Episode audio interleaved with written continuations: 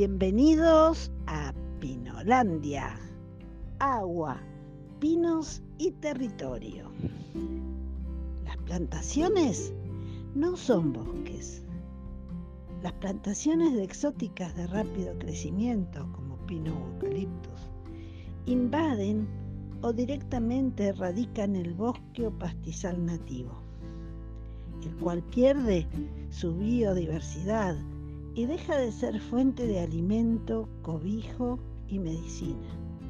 Seca sus aguadas, mallines, manantiales y arroyos y disminuye el caudal de los ríos.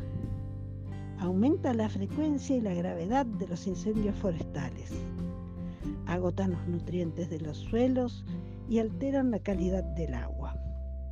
Ocupan el territorio, expulsan pobladores, destruyen economías y formas de vida. Ocultan de la vista el paisaje originario y generan un nuevo paisaje monótono y estéril, desiertos verdes. El programa forestal en Patagonia fue impulsado primeramente por el IFONA, Instituto Forestal Nacional, en la década de los 80 con una enorme conflictividad social por expulsión de los pobladores mapuches de sus territorios. No tuvo en cuenta el carácter de invasión biológica de las plantaciones exóticas de rápido crecimiento, ni su propagación descontrolada, dicen Núñez y Rafaele, investigadores del CONICET y Nibioma, quienes hablan de una invasión a escala regional. Sembrando plagas y combustible. Los pinos reemplazan al bosque nativo en un proceso prácticamente irreversible, dicen Parizzi y colaboradores, por la magnitud con que se reproducen, por la velocidad con la que crecen y por el rebrote luego de los incendios forestales. Los pinos apagan la biodiversidad de la región, inhiben el crecimiento de otros vegetales, tanto por sus secreciones químicas, alelopatías, como porque desecan el suelo. Carolina Curtis y otros. Desiertos verdes le llamaron a esas grandes extensiones de una sola especie. La invasión en curso se puede observar en numerosos parajes del bosque andino patagónico, Laguna Larga, el Coihuen Epuyén, Puerto Patriada, Puerto Bonito, Epuyén, Currumahuida y El Hoyo, por mencionar solo algunos.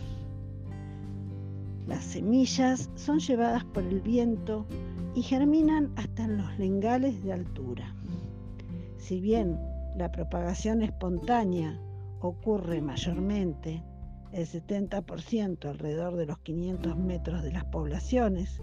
En no pocos casos se han encontrado ejemplares creciendo a decenas de kilómetros de la plantación original.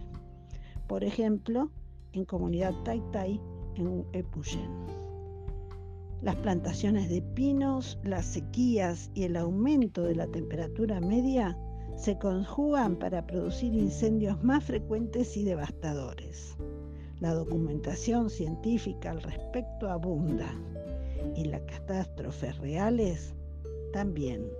Thomas Veblen y colaboradores afirman en el mismo sentido que los incendios forestales en la Patagonia aumentarán sustancialmente durante la primera mitad del siglo XXI y precisan a modo de hipótesis autocumplida que la continua plantación de árboles no nativos inflamables aumentarán el alcance o la gravedad de los incendios extremos.